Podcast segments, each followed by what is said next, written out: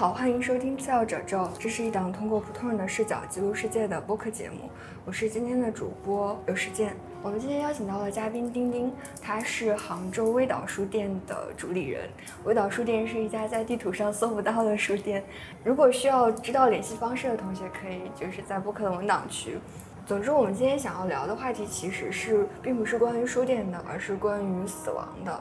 聊这期播客契机是因为丁丁去上海参加了一期关于死亡议题的培训，然后刚好也引发了我们对于死亡的一些思考。就是虽然我们两个年龄好像没有到 能够聊死亡这件事情上，但是我觉得每个年龄段的人都可能会去思考这件事情。今天也没有什么目的，就是出于朋友之间的瞎聊。那丁丁跟大家打个招呼吧。好，大家好，我是丁丁啊，我是杭州微岛书屋的主理人。对，嗯，书店才刚刚开了大概一个月的时间，所以它是一家非常新的，然后是在很老的房子里面经营的一个书店，所以在大众上面，在任何的社交媒体上面可能都看不到它，嗯，但是我对它还是保有一种非常热爱的感情在。对，是，其实提到微岛书店，跟我们今天的主题给我一种冥冥之中的相似性，就是我第一次去微岛的时候，因为它是在一个老小区嘛。所以并没有那种新城市的那种新感、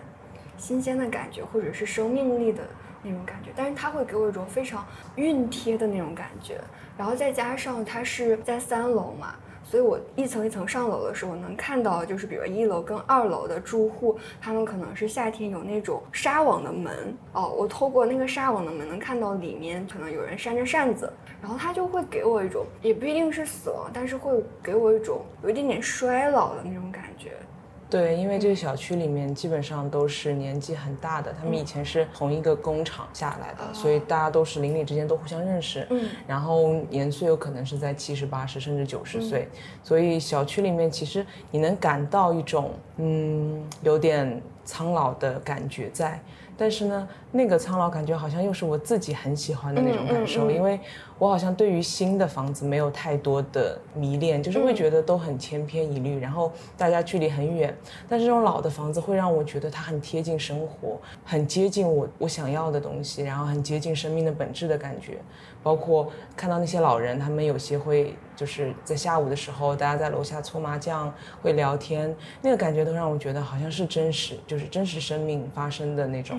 对感受。我对那个气味就非常敏感。就我之所以，比如说第一次去味道的时候，不是在那睡了一下午，就是特别像我小时候就我姥姥身上的那个味道，就那个味道就就是就夏天老人身上就是会散发出一种独特的味道，那个味道会让人觉得非常安心。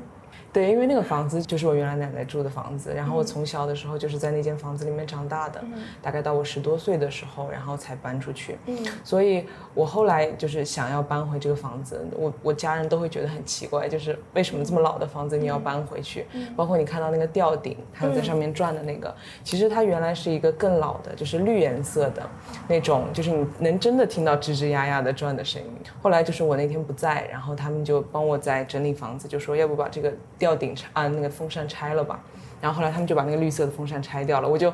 哎，好伤心啊！就是我超爱那个风扇，然后后来我就在淘宝上面又买了一个相似的，但是我觉得好像还是没有原来的那种味道。嗯，对。然后回到我们今天要聊的那个死亡话题，我我会觉得这些东西是有某种相通的部分的。对，一个是刚刚你讲到的实体的对于这个书屋的感受，然后另外一个就是我。想要做这个书屋的契机，是因为我以前的时候就一直会有想要开书屋、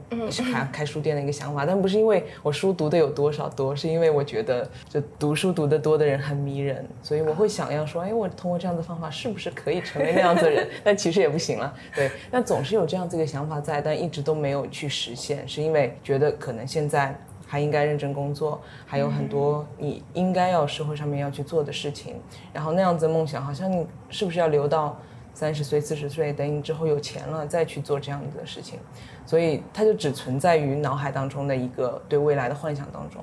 但是后来是因为我在去年的时候有之前有跟你讲过经历到的焦虑，然后有那种。呃，惊恐的发生，然后会有觉得好像当下有一瞬间体会到了那个濒死的感觉，很长一段时间都入睡的困难啊，然后身体的不适啊，这些都会让我觉得好像死亡离我不是那么遥远了。也是因为这样子的一个机会，我会觉得说，我现在是不是应该去做那些我想要做的事情？是不是不应该该把那些好像觉得我未来有很长时间可以去完成的事情，放到真的那么远的时间去做，而是我当下就把它做了，就会也是因为这样子的想法，就会想说，那我就再开个书屋吧。然后放在家里面，是因为去跑了很多外面的 店铺，然后真的太贵了。那个贵就是也不是说实际它真的花费很多，而是说收入是那个覆盖不了它的支出的嘛。对，那如果是这样子的状况，我可能开个一年两年我就会关了它了。那我这样子开下去的意义是什么呢？就是好像会变成一个很可惜的事情。反而，那我放在家里面的话，它就会永远在啊。就大家如果知道它想要来，那就会永远在这边。对，就可能跟我寿命等长这样子。但是你刚刚说的时候，我也想到，就是我自己最近在思考，如果我开一个书店会是什么样的。然后有想过一件事情，就是这个书店也会本能的会考虑到这个书店的寿命，就是很难真的有人能做到，就是不去企图让这个书店活得更久。对，因为你要考虑到让书店做得更久的时候，就会考虑到很多关于营收方面的东西，要怎么样去做宣传，怎么样去策划。这个都是其实就跟本身的书就会脱离很多了，包括你去做一家书店，可能你看书的时间会更少，对，你会甚至就没有时间去看书，而是做其他的相关的事情了。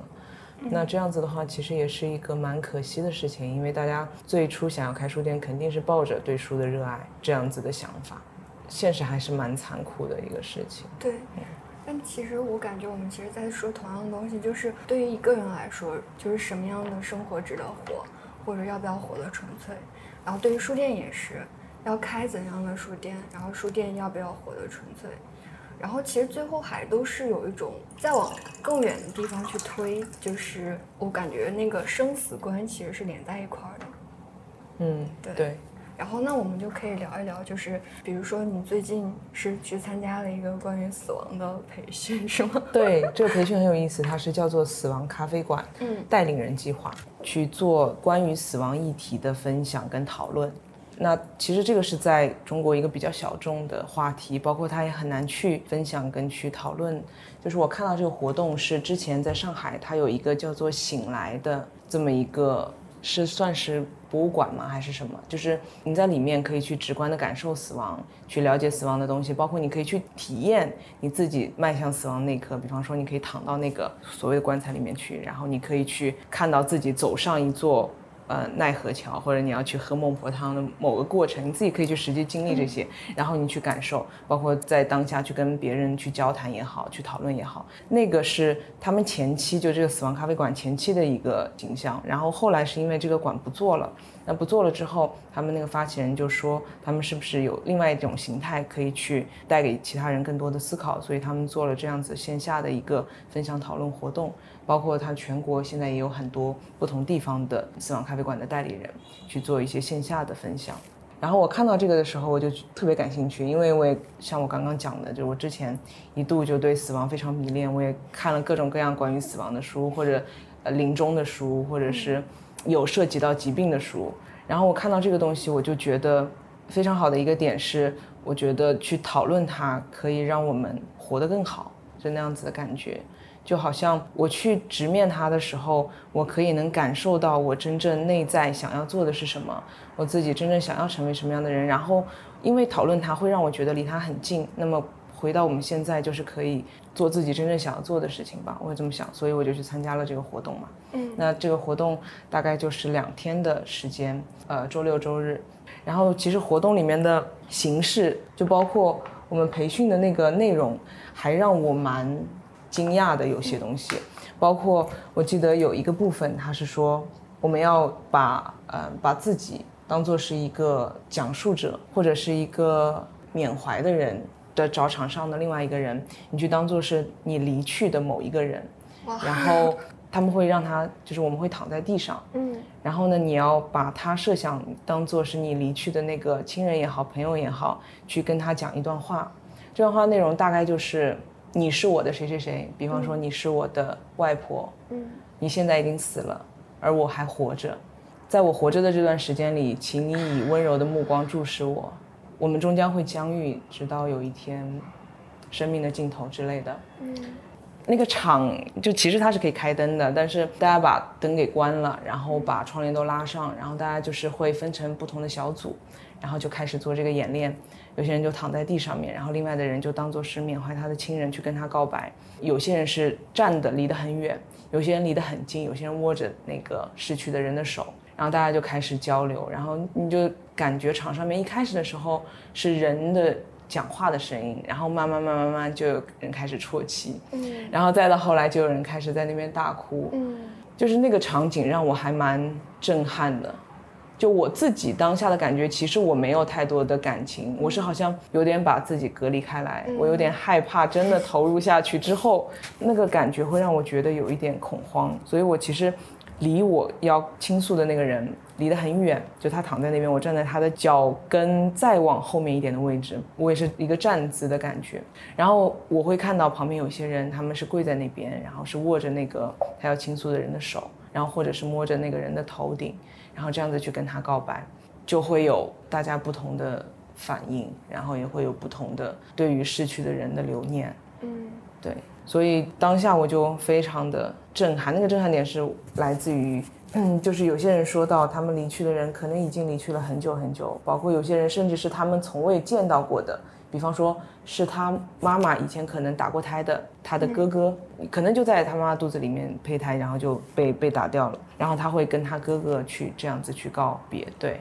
然后在他后来分享的时候，他会讲说，即使这个人好像从来没有见到过，但是当下感觉是觉得他们是很相近的、很连通的，那个就会让我觉得很特别、很不一样的那种感觉。对，你刚刚在描述的时候，我觉得，哎，对我来讲也是我不想去面对的，或者是以前习惯性去逃避的。我感觉我。没有太多的能力，或者我不知道应该如何去告别，或者如何去面对自己，就因为我在处理离别上面非常没有经验。但是你刚刚在说的时候，在想人的离别，就是那个握着的手，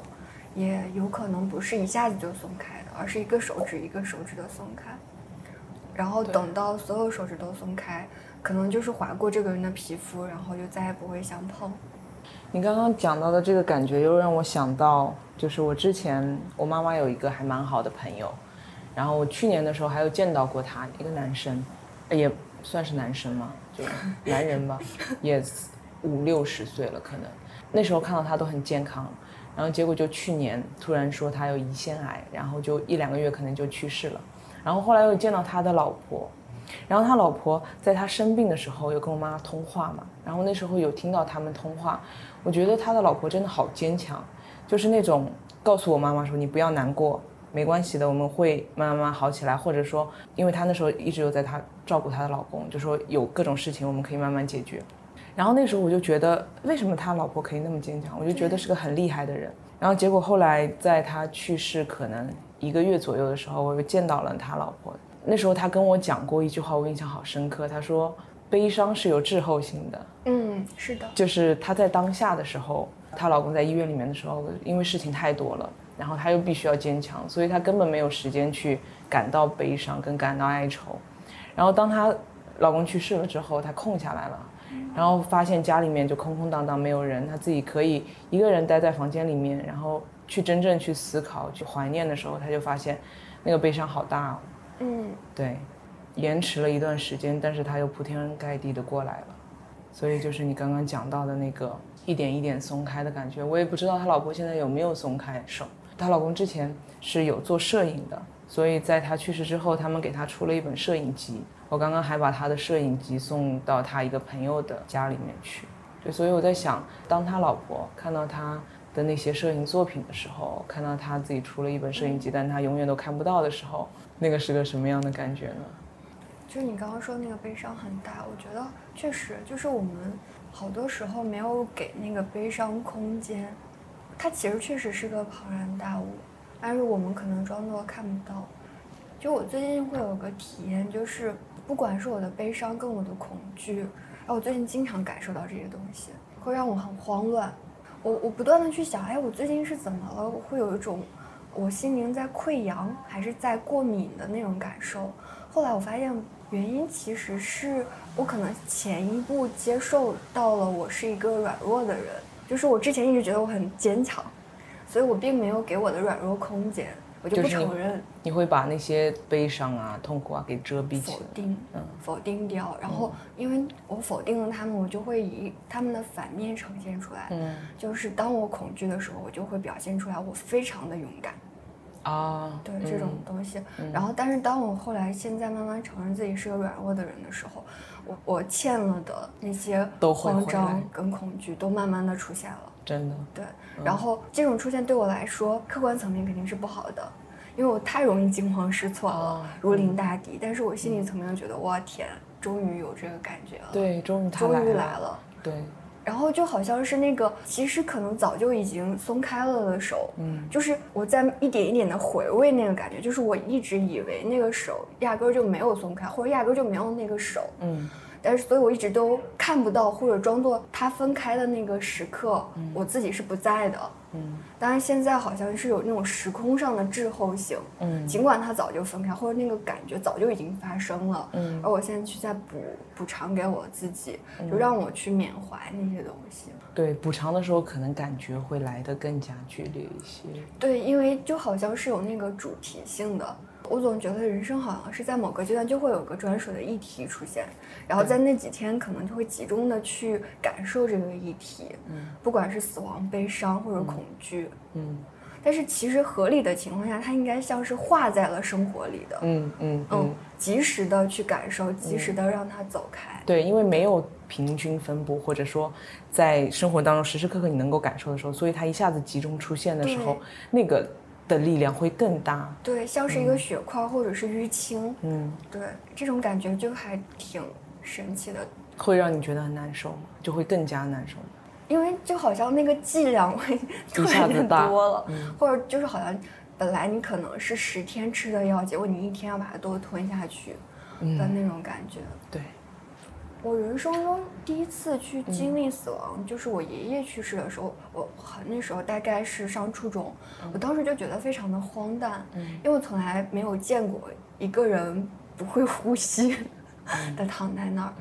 呃，我当时就觉得整个场景都给我一种非常不真实的感觉。然后其他人就坐在他旁边。然后我们那边的风俗是，呃，人死了之后脸上会盖一个帕子，嗯就挡住他的脸。然后，但是身体还是露在外面的，所以你能感受到那个皮肤是那种惨白的，就夏天嘛，胳膊是惨白的，我都不敢碰，因为我害怕那个触感，我不知道那个触感会是什么样，但是我会害怕。然后周围的，嗯，就是亲人们，他们一会儿在聊天，一会儿想到这件事情就会在哭一哭，就是这这整件事情对我来讲都是很陌生的。嗯，你说到这个，我也想到，嗯嗯。我最近也在，就是你讲的这个，我现在也在面临这个课题，就是我外公大概是可能还有一个月或者两个月的时间。今天我妈还有在发说要不要先去看什么殡葬一条龙之类的，对。然后我前两天的时候就有去看他，就是看到的没有到就没有呼吸，但是你刚刚讲的那种惨白也好，很精瘦也好，因为他原来是一个很胖的人。然后就这么一两个月的两三个月的时间，一下子就瘦的就好像那种在电影里面看到的即将离去或者已经离去的老人的感觉。然后当下其实他躺在房间里面，我走到他屋子里的时候，我都很害怕去进去那个房间，就不知道就是好像一下子就不太认得了，然后又很害怕面对那种死亡将来的气息，因为我能看到。那个那个东西就在身边打转了，已经包括他的意识也好，他讲出来的话也好，然后甚至是就昨天晚上我有跟我女朋友一起去看他，然后就是他突然一下子很兴奋的坐起来，那种很突然很激动的状态，都会让我觉得那个是死亡的东西。对，就是怎么会一下子这么有热情跟我们讲了那么多话，然后又很兴奋的跟我女朋友在那边讲说我很喜欢你，我见到你很开心之类的，这都让我觉得。很恐怖，但是又好像没有办法，就是必须要去接受他现在的状态，又要去面对一个人的变化。这是一期很悲伤的节目吗？不会啊，我我现在不是因为戴着那个耳机嘛，我能听到我们的声音，就是我们倒水啊、喝水，还有外面有一点点嘈杂，还有空间的音，都给我一种特别迷离的感觉。嗯。就是我们好像是在生活里去聊这件事情，但是我们又好像不是在生活里去聊。可能我不知道会聊出来什么，但是我觉得那个好像也不重要。嗯，因为我们并没有真的去接受过就大家公众能够认可的关于死亡的一些观念嘛。嗯，就我还想听你聊到，就是你在那个死亡咖啡馆里面的嗯一些收获，因为你刚刚在聊到那个缅怀这一部分的时候，嗯，好像他。没有，就是这个死亡咖啡馆没有想要告诉、传达某个观念，或者说要告诉你应该怎么样正确的去面对死亡，或者你应该是怎么样的人生态度。但是它就是给一个空间去让大家分享，让大家缅怀，然后，呃，让大家可以抒发或者去听各自的故事，好像就只是一个空间的概念。然后因为活动上面也有写说，我们不是心理治疗，我们没有心理治疗的功能。然后也没有帮助大家走出来的作用，跟效果，对，只是可能有一个场域，可以让你放心安心的去聊这些东西。那聊下来结果到底是怎么样子？你是不是能够得到一定的治愈，还是说完全不行，或者更加悲痛？那这个就不是死亡咖啡馆想要涉及到或者掌控的一个东西了。就缅怀别人是其实是对自己已逝的亲人的一种缅怀，或者是那个哀伤的释放嘛。但是他有没有关于个人死亡的？就是当下自己好像是没有哎。那你有想过自己会死吗？有啊，我之前的时候不是，嗯，刚刚说到的去年的一瞬间，我就觉得我好像是要死了，就是有那种感觉。嗯，就是我之前有去读很多，包括那个焦虑出来的时候，我就会想说我要自救，我怎么自救？我就去买了很多书看。然后他跟我讲，你当下的身体的反应，实际上不会对你的人造成很呃身体造成任何的影响，那个只是你个人的精神上面的一个问题，或者说你臆想以为你自己会不行了。包括他也有那种疑呃疑病症嘛，就是很多焦虑的人他会觉得说，我自己是不是各种身体机能都不行了，要去医院一直跑医院，因为那个其实也是一种幻想出来的东西，但实际上你身体是没有任何问题的，所以那个时候就是我会尝试不断的告诉自己，你的身体是 OK 的，是没有关系的，然后你是可以康复的，大概是这样子。但是当我身体很难受的时候，我又会觉得那个东西会离我很近，所以在当下我是会有对死亡的一种。感觉距离上面的一种拉近吧，或者它就在我周围的感觉，也是因为那个东西，我就是有讲说，我包括做书务也好，包括我原来有一份正常的工作，然后后来就想说，我这个工作究竟带给我的是什么？带给我钱吗？那我要这个钱做什么？我想要钱不是为了生活的幸福快乐？那如果我现在因为这个工作我不幸福不快乐，那我要这部分的钱用来做什么呢？那作为一个中介，它好像就消失了它的意义。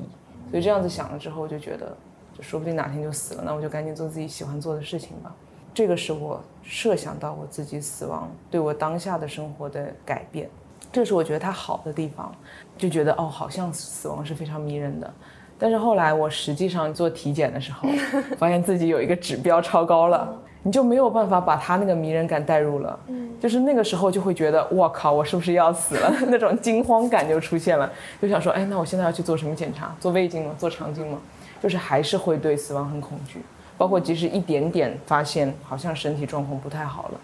那个时候就是没有办法说我理性思考它有多迷人，而是身体实实在在反映出来那个东西是很可怕的，嗯，是。比如说，在之前裸辞的时候，嗯，我会有那个死亡的危机。就我之前也聊过，就我会不断的去问人，我死了你会怎么办？你死了我要怎么办？这个这件事情，我会不断的反复去问，就是问我身边的朋友，就是我在想我死了你会不会很难过？或者是我问非常信赖的朋友，我说你死了我怎么办？嗯，就是哭，只能哭，然后就是一边问一边哭，就觉得我天，这个世界上这个世界要结束了，就是那种感觉。但是好像从那个状态到现在，其实已经过了快一年。嗯，一年之后，粘连的那个部分就分开的非常干净了。嗯，就好像是本来是有一个胶带粘在一个地方上面，我把那个。海报也好，什么东西撕掉了，可能它你刚开始碰那个胶的时候，它还会有点粘性，嗯，可能时间久了之后就没那个粘性，我就会更坦然的去面对这个分开，嗯，就是我跟任何一个人分开，我跟任何一个事物的分开，或者一个动物，或者跟我相处很久的一个东西。分开就是分开，就是我会知道这样的分开是我什么都不能做的，他也不能做什么。嗯。然后我我会痛苦，我会让自己痛苦。嗯我会就是你刚刚说那个悲伤很大的那个部分，我会尽我全力去接住它。我不会跟他说悲伤，你等一等，我还有更重要的事情要做。我会觉得那个悲伤就是最重要的事情。对，就是我现在会觉得那个感受对我来讲是最重要的，因为那个是我最忠诚的那个部分，嗯就是那个东西在不断的告诉我，嗯你的所有的苦苦哀求或者你的所有的试图做些什么东西都是无谓的。嗯，最终都是要落到那个点上。就是那个悲伤，其实眼睁睁看着我做一些无谓的挣扎，或者我觉得理性的处理。我现在回想起来，就是那些时刻，我反而是更难过的，因为你知道那些东西是无谓的，嗯嗯，就是所谓的意义都是自己赋予的。对，所谓的意义都是自己赋予的。我想说，要不要考虑一下宗教？我我最近还在思考一件事情，就是我们刚刚不还在聊得意忘形最新的那一期嘛，第六十期。嗯。我我最近一直在想的事情就是，其实它都有一某种相似性，就是学霸猫不是老师有提到一个观念，反正总之在我的理解范围之内，就是好多事情并不是自己努力的结果，嗯而是它嗯。就本来应该发生的。生命给到你的东对西，是，然后我自己回忆了一下，就是我目前所谓的加引号的做成的事儿，都不是我努力的结果，嗯，就是它就发生了，我只是接住了而已。所以你不觉得它是有一个力量在吗？对，我觉得是有这个力量在，嗯，然后这个力量远远大于我们所谓的努力或者所谓的意义、所谓的价值。嗯，所以你也不会觉得说会不会有一个我们理性没有到达或者没有认知到的一个地方，它是可以，嗯，那它就不一定是无意义的，就是我们可能觉得我们看到的世界上面死亡就消失了，像你刚刚讲的什么都没有了。我以前也是这么想，但是我现在想法会有一些改变，就是当然那个东西也不是我认知到的东西，而是通过很多生命的力量也好，所有的东西也好，我觉得是有超过我们理解范围的东西存在的。那我愿意相信这种理解范围，我也愿意相信它能够在某种程度上面，死亡之后或者某一个空间，它会有其他的形态发生。所以我刚刚有问你 宗教，就是我我我不会觉得说哪一个宗教它一定是唯一的，或者是怎么样子的。但是我之前有看一本书，就是肯威尔伯，他是一个也相当于是灵性、身心灵方面的某一个大师吧。然后他在提到有一个东西的时候，他就是讲说，不管是什么宗教，佛教、基督教、天主教、伊斯兰教，可能大家的方式不同，大家信仰的不同，但是最终大家都会到达一个相同的地方，那个地方就是所有的大精神汇聚的地方。对我还我我对他这个我还蛮向往的，包括我也很愿意相信他是真，或者我真的相信他是真的。就是，比方说我有在学佛学，但是佛学讲的它就一定是唯一的吗？这个我还有在考虑当中。基督也有讲，他说你们要信仰上帝，就上帝拯救你们之类的，那那个一定是唯一的吗？我觉得所有的东西都会通通向一个最核心、最本质的东西，那个东西是给我们生命带来这么多能量。包括你说不知道为什么，就是所有没有努力，但是它会给你带来一些改变的东西。我觉得那个就是那个力量的来源。我就好信这一套，最近可能被洗脑了。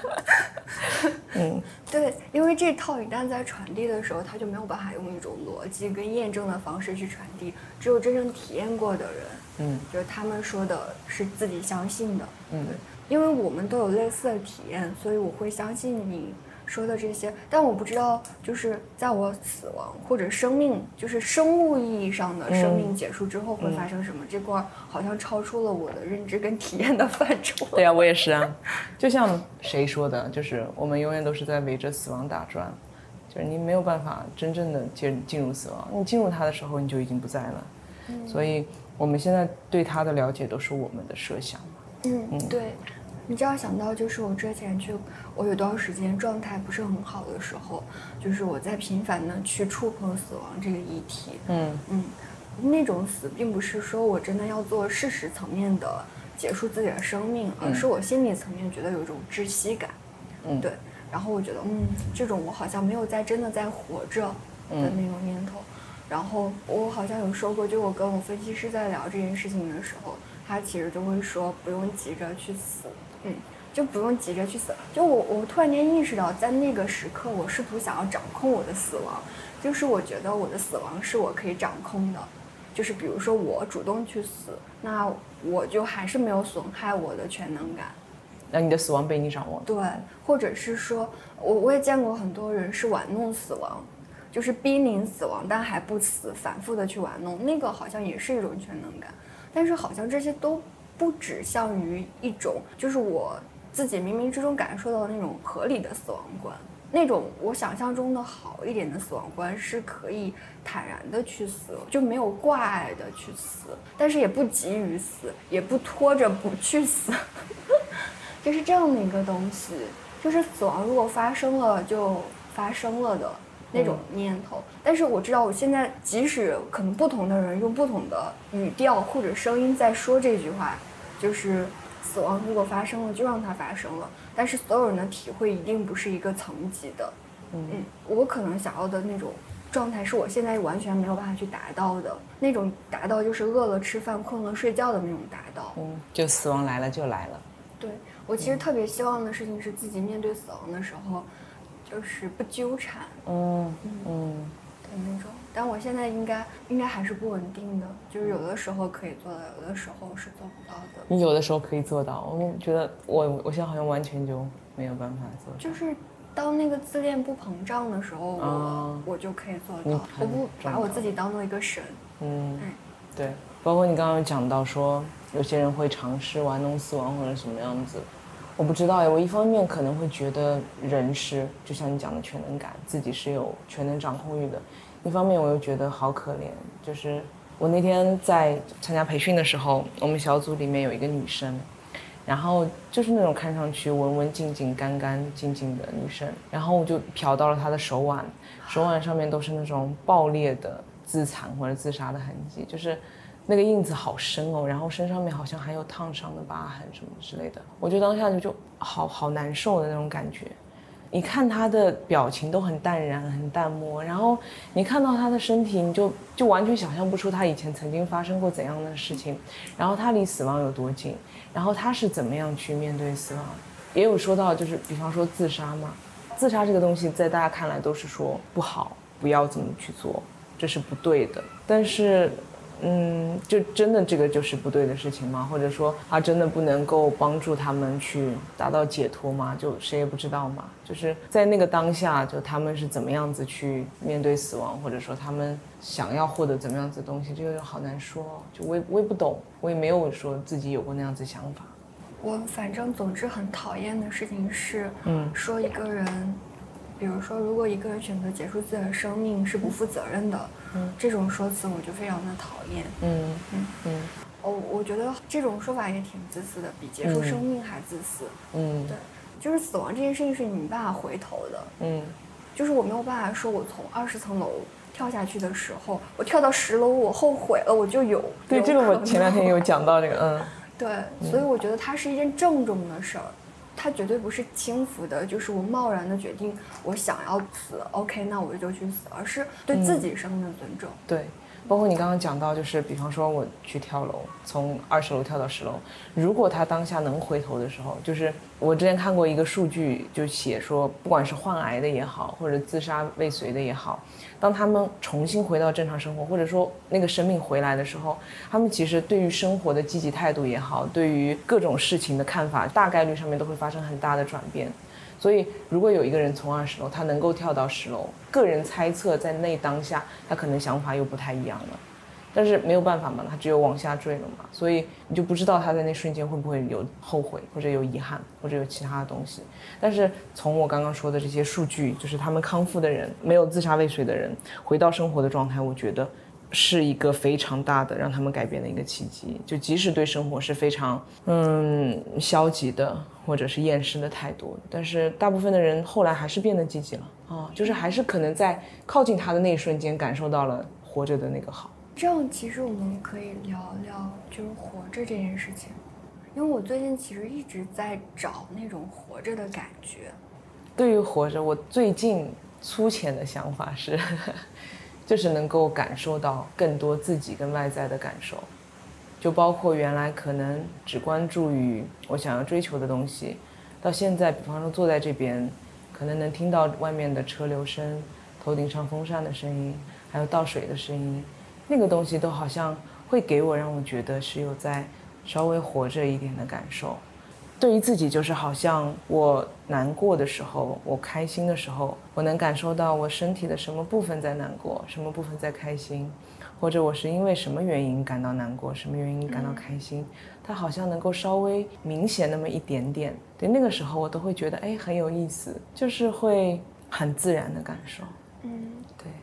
我最近反正总之是一直在找那个感觉，我没有找到。我之前住滨江的时候，我经常去牡蛎书店，它不是有个猫嘛？它的猫经常是小吴来之前，猫就在店里，我就蹲在门口，然后猫就蹲在屋里，我们俩就互相看，然后就发现那个猫它其实是能够通过门缝捕捉到那个新鲜的空气的，它的鼻子一直在嗅那个门缝，哦，对，或者是最下面，因为它是玻璃门嘛。所以说下面没有封的那么死，然后我就能感受到那个猫的鼻子在嗅那个下面。我之前一直不知道它在嗅什么，后来去了好几回，等了好几回之后，发现它是在嗅那个空气。哦，对，那个气流。然后我就觉得我现在的状态其实是有点像是那个猫的。啊，对，我其实是在嗅那个气流，但是我好像也没有办法非常驾驭的，或者说我想要进入那个状态，我就能进入状态那种自如的那种感觉。好像能感受到你说的那些。两个月前去西藏的时候，也有感受到，但是那个感受是因为那个环境，嗯，我跟几个朋友，然后我们自驾去到巴松措，就一个湖边，然后住在那里。头一天的时候还是阳光很好，然后都有什么微风啊什么的，然后睡了一觉，早上起来的时候，发现就下大雪。前一天晚上，下对大雪下到第二天，整个我们对出去就是那个。整片的山原来是绿色的，然后早上一起来就全部变白，一片白色。我就当时就觉得，就是你吸进去的空气跟之前的也完全不一样了的那种感觉。就当下就是好像进入了一个魔法结界的那种那种场域，然后会觉得怎么这么美，这么神奇。对，然后那一瞬间我会觉得，呼吸出来的空气那个力度跟那个吸入肺里面的那个呼吸的量都会大很多很多的那种的那种。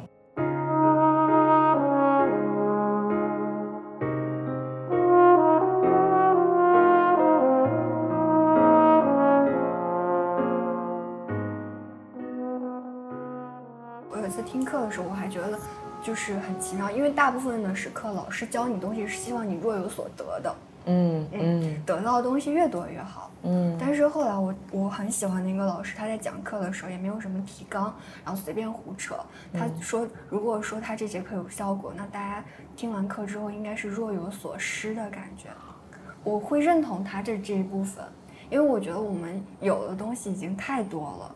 而那些可以被消解的部分，当它被消解之后，我们会有若有所失的那个，哦，那个感觉好像也没有到丧失那么悲痛，而是一种惆怅、怅惘，就是那种小小的怅然、怅然若失的那种那个部分。然后那个部分如果感受到了之后，应该是会有一点点稍微的更大一点的自由感出现。比如说，不管是我们都会听播客或者跟别人聊天儿，我有的时候。我一直之前会很奇怪，我跟别人聊完天，或者是我听完播客之后，嗯，唱，对我没有什么得到。后来我发现有些好的部分是我自己之前的那些屏障被软化了，或者是有些更厉害的是直接拿走了。嗯嗯，那个东西其实是是我觉得到了我们这个 年龄段，也不是，反正总之是到了这个阶段之后需要去找的那个东西。我好像之前还是一直在里面。我会去找共鸣，然后找哎，我能够从它里面得到什么东西？好像还是在这个阶段。但是你刚刚有讲到的被带走的屏障也好，被带走的自己的那部分以为的坚持也好，嗯，听上去像是很棒的东西。嗯嗯嗯，这种好像是我在从某一个点，啊，那个点也没有到死亡那么绝对，嗯，但是是一种没有活着的那个点，在慢慢的试图想要走向那个真正意义上的活着的那个状态。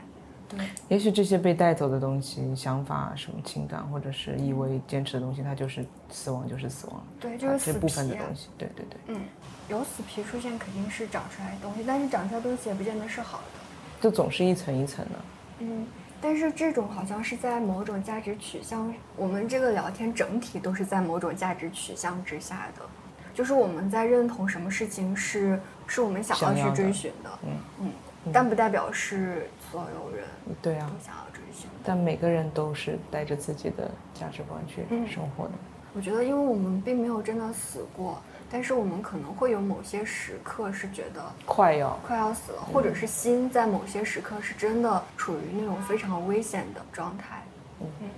然后我觉得从那个状态出来之后的人会真的会不一样。嗯，反正我不知道别人，我自己是觉得很不一样。包括我那天上上周坐飞机去甘肃的时候，在飞机上面我真的有设想，如果飞机现在掉下去。我会怎么样？我当时真的没有那么多的恐惧。我之前一直坐飞机的时候都会觉得好害怕哦，就是飞机上上升的时候遇到气流，我就死死捏住旁边的手。但是那一瞬间我就想，我好像掉下去死了，我也没有什么太多遗憾的事情。我想做的都做完了，就会有那样子的想法，就觉得还蛮开心的。包括我甚至都有一点会期待。就是当然那个不是说哦，我看到我那个单子说我要死了的那种期待，而是我在精神上面会想，我好像现在是在我人生最好的一个时刻了，我好像在这个时候死掉就好了。就是我再下去能会比现在好吗？我不确定。如果我没有比现在好，我再下去我会觉得很难过嘛？就那个生活会怎么样呢？所以我有时候想，就是特别是在这一个月当中，我就觉得哇，很多很美好的时刻就死掉就好了。但那只是我自己的感觉啊，就是太好了，对。但是看到那个报告如果出来了有危险的，我还是慌张的，让我再多活几年吧，拜托医生救救我。嗯，就会那样子。我之前有在想，就是我比如在看书的时候，会有那种之前提到那种鱼子酱的感觉，一粒一粒剥开，就可能这个书里面这个作者的文笔或者情节有触动到我，然后我就一直在想，我生活是什么样？我生活会不会给我一种我吃鱼子酱那种一粒粒爆开的感觉，就是那种津津有味的感觉？然后后来我发现是有的，只是密度没有那么强。就比如我们的聊天，其实就像是一粒鱼子酱。然后接下来我可能就还是继续吃着平淡的米饭，然后可能在米饭里又遇到一粒鱼子酱，我又有一种啊津津有味的感觉。然后这样子好像是，或者说我不再试图想要从米饭里面去脑补出来那种津津有味的感觉。所以这样子不是应该感觉更好吗？是啊，对，就是像我们吃着很普通的东西，突然有一个很刺激的、很开心的体验，然后那个愉悦感就是哎，又突然上来。对，而且那个时候好像自己的感知是会更明显的。就我发现之前一直做的非常吃力的事情，就是我真的试图想要从我平淡的生活里面发掘乐趣啊，那个是非常拧巴的事儿。嗯，就是我想要从一堆沙子里面去淘金，我为什么要这样做呢？我不如直接去区分一下。我之前也是，就好像现在会有一种，就是离开了之前的工作也好，会认识新的我想要认识的人也好，会让我觉得跟自己跟自己有更大的统一在一起了。以前好像就是它会有一个角度在那里，比方说我是要对平着走的，但是我的人生轨迹又是斜着往上，那那个东西就让我越来越有一种分离感，就是我经常会想说我在做什么，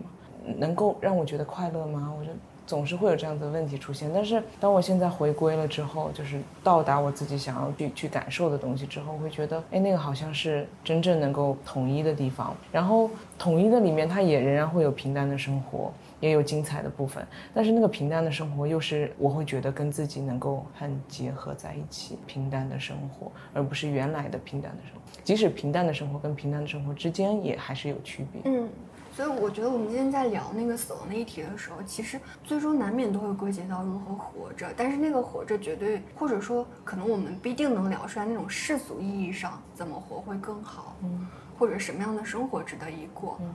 而是身心层面的。醒来，而且是自己怎么样去看待自己的生活值得过，就是每个人我觉得都不一样，就不一定是追求世俗的就不好。如果他真的很能自洽的话，那也是一种很好的生活方式。但如果对世俗的东西不能自洽的话，我会觉得就是还是往内看。就像你刚刚讲到的，你有不断的感受自己的一些新的东西，那那个在我听起来就是非常迷人的事情。对，就好像远比我在社会当中去取得了什么样的成功，做了什么样的事情来的更加好，因为最终都会死啊，那些东西都没有太多的用处嘛。在我看来也是，嗯，因为我们现在聊的时候，桌子上放了就是锁，佩索阿的《不安之书》，我得到一部分的坚定也是他。呃，就像你刚刚说的，我在看他这本书的时候，他在描述了一个非常忧郁的，好像也不太擅长言辞的一个年轻人。看到它的时候，我感觉跟我自己的心灵的某些部分是呼应的，我能感受到我那些部分在舒展。这种看起来很忧郁，甚至会让人觉得有一点点不舒服的书。嗯，它不能给人带来想当然的快乐的那种书，反而会让我觉得之前一直会有的那种喧嚣感会慢慢的远去，然后我就会觉得其实好像真的人活成什么样子，它一定不是有一个固定的答案的公式。嗯，然后即使是那些传统上面大家觉得，嗯，你这样活太可惜了，或者说你这样活不应该。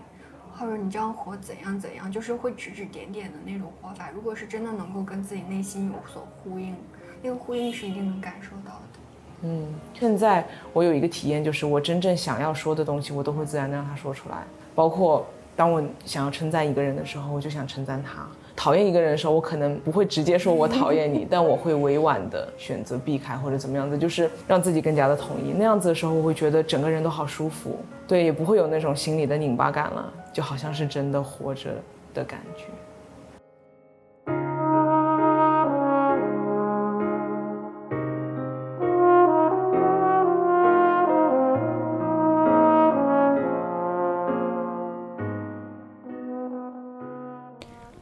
和丁丁的对话到这里就结束了。音频在我的电脑里搁置了很久，一直没找着合适的灵感去处理它。再后来就赶上了最近的灾难和庆典、死亡、生命这些话题，再次以一种宏大的视角铺天盖地的涌来。我再次感受到自己被卷入到了信息的洪流之中，然后在那里的一切都是抽象再抽象的，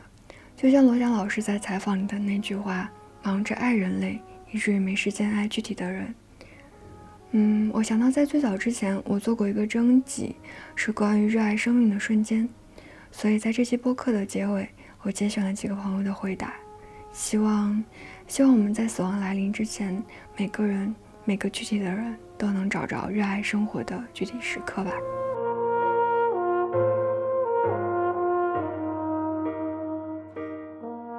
早上醒来，想到今天是线上课，我可以一边上课一边吃早餐的时候，在一楼莫名闻到蒸大白馒头香的时候，虽然下了雨，但不太需要打伞的时候，在店内买到了非常想吃的新品面包的时候，发现便利店软件送了咖啡优惠券的时候，打开袋子对着面包深吸一口气，闻到非常棒的香气的时候。将它放到新盘子上的时候，它果然很好吃的时候，听到楼下一个小女孩奶声奶气地说“いってきます”，我出门啦的时候，线上课结束时想吃的零食的快递刚好送到的时候，虽然戴着口罩，但视线对上时，快递员应该是做了一个非常可爱的笑容的时候，说抖机灵话时换得了好多哈哈哈哈哈哈的时候。 切开苹果，发现它刚好在又脆又甜状态的时候；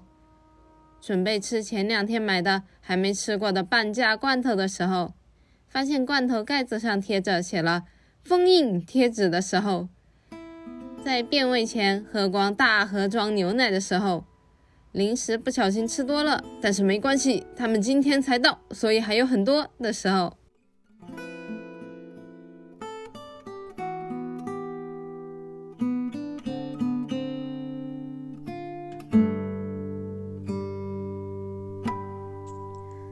前段时间去武汉玩，有一天晚上，我坐在轮船的甲板上，轮船飘在长江上。那天刚好是十六满月，月亮非常圆。我瘫坐在椅子上吹风，一蹶不振。看到面前有两位阿姨，她们笑得很甜，做出捧月亮的姿势，在借位拍照。她们笑得。那么真诚，那么甜。那一刻，我的胸中不知道是什么在涌动，几乎要流下泪来。我想，即使人生始终在不确定中漂泊，即使唯一确定的事情不过是死亡，却总还是有人热烈地享受着、热爱着此刻。只可惜我不是那样的人。我有两盆薄荷，我回来的时候发现它们在暴晒下死了。我想要振作起来，所以我把它们搬进屋内，开始认真给它们浇水。我很可笑的跟他们说：“我可以，你们一定也可以。”但其实我的心里不知道该不该对他们抱有希望，因为他们看起来死的。透透的，但第三天的时候，我趴在地板上看它们。我在一其中一盆的边上发现了一根非常小、非常小的绿色小苗。就在我看到它的那一刻，我感受到了生命的活力，我感受到了它的生命和我的生命。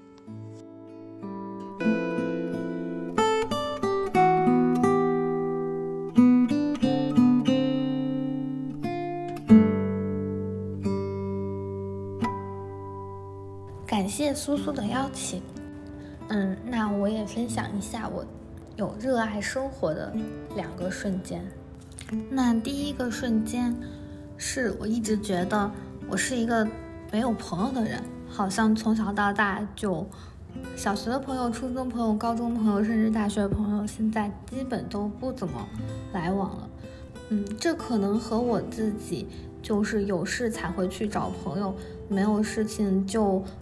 很被动的这种社交方式有关，但是近期我转变了一下，然后就发现是会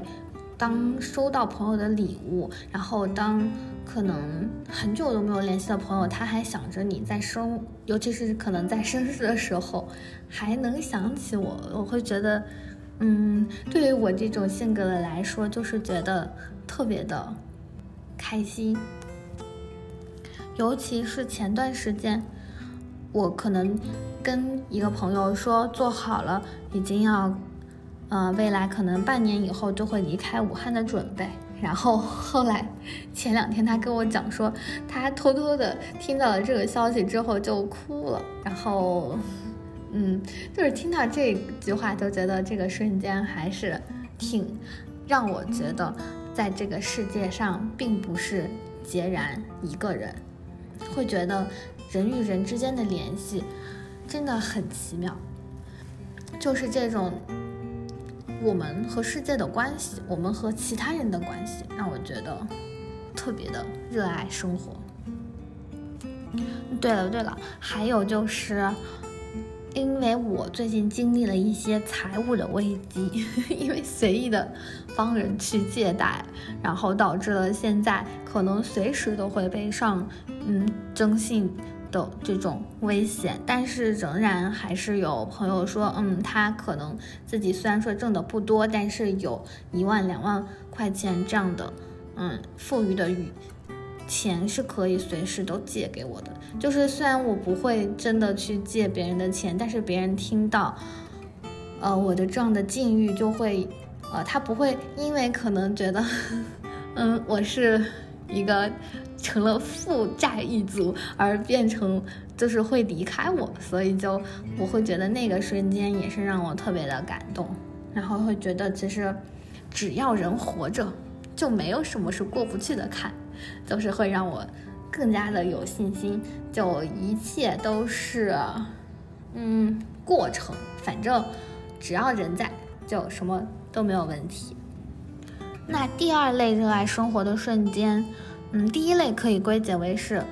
我与人之间的，第二类可能是我与这个世界和一些物件之间的关系。就是在英国读书的期间，就是我经常会。看天上的天空，然后因为那边的天空特别的蓝，然后那些云彩每次都会有不一样的颜色，然后我就会每天定时定点，就是同样一个角度都把它拍下来，然后最后把它们连在了一起，就觉得，嗯，还是生活还是给很多精彩的地方，然后以及走在路上的时候。嗯，就会看到有一片树叶刚好在一个类似于斑马线的地方，然后你就会觉得有的时候很多物件的形状就特别的。嗯，神奇那个角度，就就就像那句话说的，有一双那个时候还是有一双发现美的眼睛的，就是这种生活中的小惊喜，对，然后还有影子，对，然后比如说走到某一个位置和一片树叶之间的关系，你的影子刚好构成了某种图案，就是这种生活中的小惊喜会让我觉得特别的热爱这个生活，但是我也想分享的是，这种热爱的瞬间。自从在毕业了之后，现在就很少能去感受得到了。可能是因为工作了之后，然后就是各种纷繁复杂的事情，就感觉被凡事迷了眼的这种感觉，所以就现在很少，嗯，有这种能在路边走着走着。或者看到什么东西就会有会心一笑的这种感觉了，但是这种热爱生活的瞬间，我觉得还是挺美好的。所以，这可能也是我目前在打算转变为自由职业，以及离开大的城市，准备去小的城市安定一下，就相当于是小憩一下，去找一找这种自己和整个世界的关系。并且想清楚自己真正想要的是什么的原因吧。